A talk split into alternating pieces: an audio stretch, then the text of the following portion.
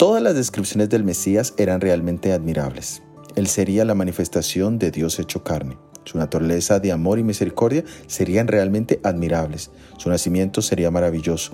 Pero lo más sorprendente fue que la manifestación del Mesías fue mucho más grande que las expectativas que habían de todas las profecías del Antiguo Testamento acerca de él.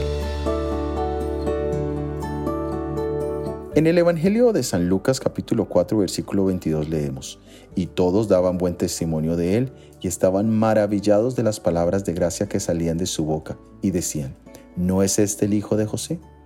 La admiración por Jesús no solamente era de parte de sus discípulos, sino de todos los que le conocían.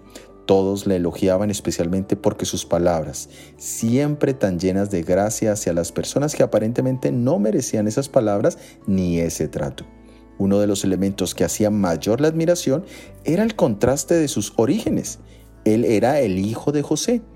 Este dato quiere decir que no había recibido la educación especial de las escuelas de los rabinos de la época y que su familia no pertenecía a la élite de la época. Por lo tanto, su forma de expresarse tenía que ser de origen celestial. Cada vez que contemplamos a nuestro Salvador Jesús a través de las Sagradas Escrituras, siempre seremos impresionados por sus palabras que tocan corazones y su tacto al tratar cada individuo de acuerdo a sus necesidades. Contempla hoy al Salvador. Soy Óscar Oviedo y este es el devocional Jesús en 365 días.